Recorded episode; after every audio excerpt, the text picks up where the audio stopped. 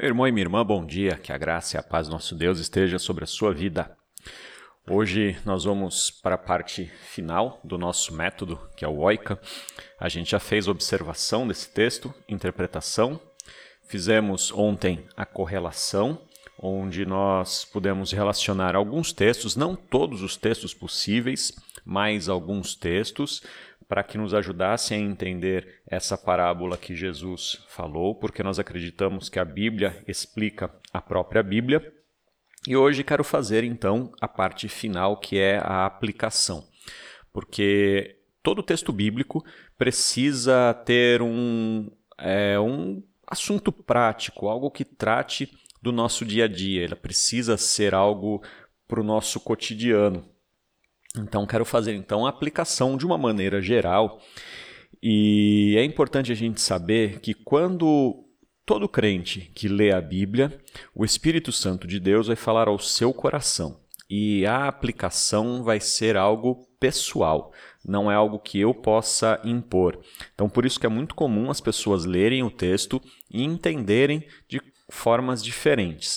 Uh, a gente não pode extrair doutrinas diferentes de de todo o texto, mas a gente pode trazer aplicação, aplicações diferentes para a nossa vida. As aplicações são absolutamente infinitas, não há um limite, não há um número que a gente possa determinar e dizer, olha, esse é o tanto de aplicação que é possível. É absolutamente infinita a, a Bíblia, o Novo Testamento, já tem quase dois mil anos e continua sendo atual, continua sendo verdadeiro.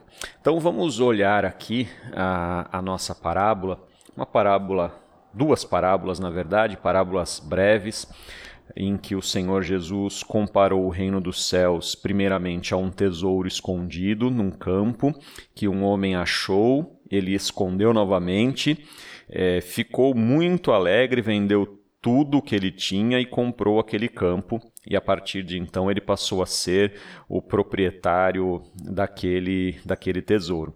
A segunda parábola que Jesus conta, comparando também o reino dos céus a um homem negociante que ele procurava boas pérolas. Quando ele achou uma pérola muito, muito valiosa, ele vendeu tudo e comprou aquela aquela pérola e passou a ser o dono daquela, daquela pérola. Essas parábolas 5 e 6 das sete parábolas do reino mudam um pouco o enfoque e aqui eles estão aqui Jesus já não está falando mais do crescimento e desenvolvimento do reino, mas da aquisição do reino. Ah, a gente a gente olha essa comparação que Jesus é, fez, e para a gente capitalista é muito fácil entender que existem negócios que são imperdíveis, que você sabe que alguma coisa vale muito mais do que custa.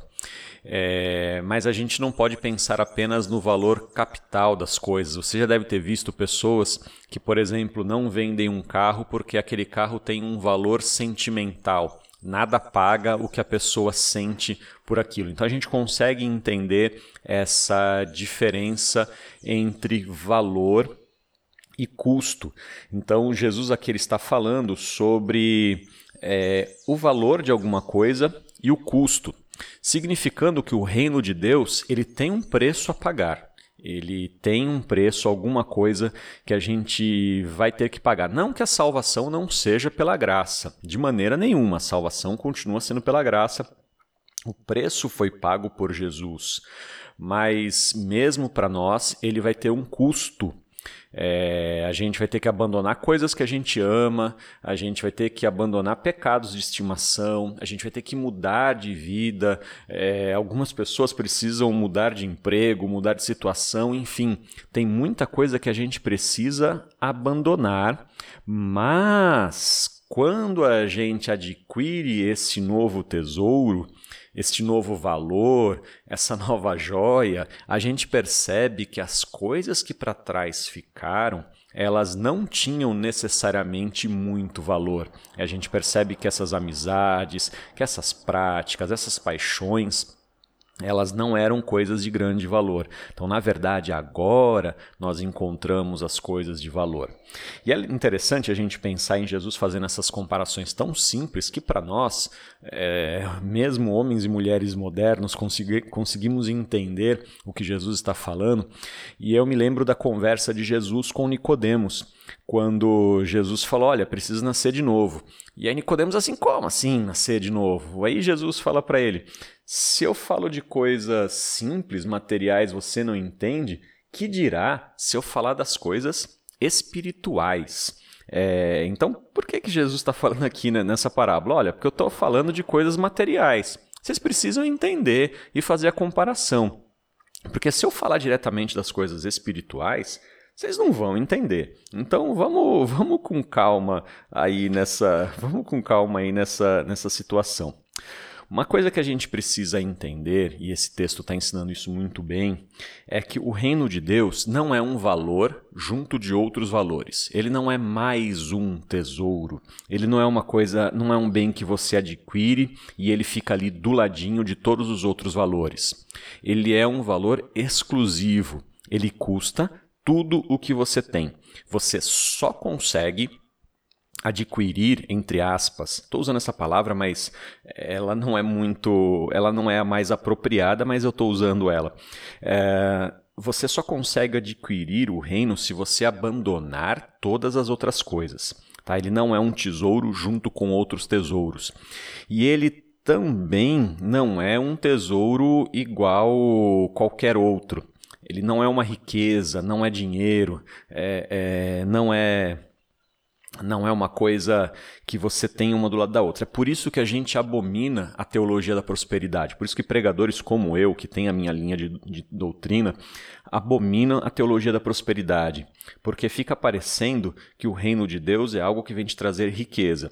Na verdade, o reino de Deus é algo que vem te separar de, de, dos valores. Então a gente não pode achar que o reino de Deus ele é uma importância junto de outras importâncias. Ele é mais importante que qualquer outra coisa. O reino de Deus faz com que você se liberte de todas as outras coisas. Libertar não é negligenciar. Não é que você pensa assim, olha, agora eu vivo para o reino de Deus, vou, vir, vou ficar pobre, vou vender tudo que eu tenho, vou viver de favor. Não é negligenciar os outros valores. É é levar você a entender que esses outros valores não te levam até Deus. Seja você rico ou pobre, o reino de Deus não se mede pela, pelo seu saldo bancário.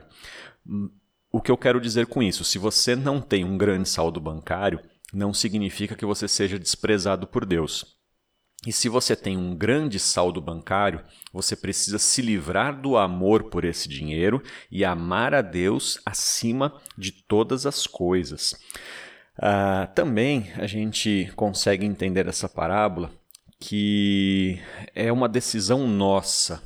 É, é, algo que Jesus apresenta, seja um encontro casual ou seja aquele que busca, uh, nós precisamos tomar uma decisão, é algo da nossa responsabilidade abandonar tudo que tem e seguir a Jesus. Não é algo que ele vai forçar ou ele vai te arrastar, mas é algo que você precisa fazer. Tem que ser uma decisão sua, é sua responsabilidade. A gente compara essa parábola, essas duas parábolas com a situação do jovem rico, em que Jesus falou assim: "Vai, vende tudo que tem, me segue". Ah, não, Jesus, eu tenho muitos bens, eu não vou então você não vai conseguir adquirir o tesouro maior, porque não é um bem que você possa ter junto com os outros, lado a lado.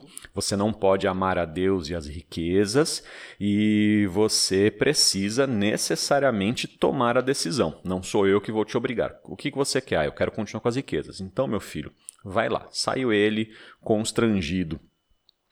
Por fim, é, eu queria dizer lembrando das palavras do, do evangelista Marcos, de que vale ganhar o mundo inteiro e perder a vida. Essa, a, essa expressão de Jesus, que está registrada no Evangelho de Marcos, a, Jesus está falando assim: olha, de que vale o homem ganhar o mundo inteiro, todas as riquezas, e perder a vida.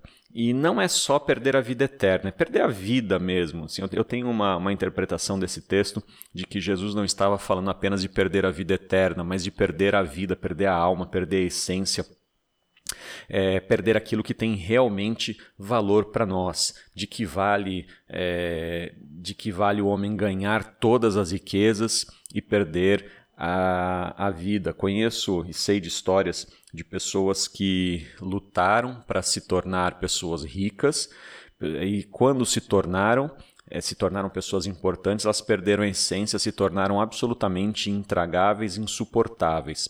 Mas era melhor continuar pobre e ser uma pessoa com essência, com alma. E o que Jesus quer dizer é que aquele que larga tudo para seguir a Jesus, além de conquistar a sua essência, além de não perder a sua essência, hum, é, conquista um tesouro absolutamente inestimável que não é possível se dar um valor, que vale mais do que todas as, todas as coisas. A pessoa perde tudo, mas ganha algo muito melhor.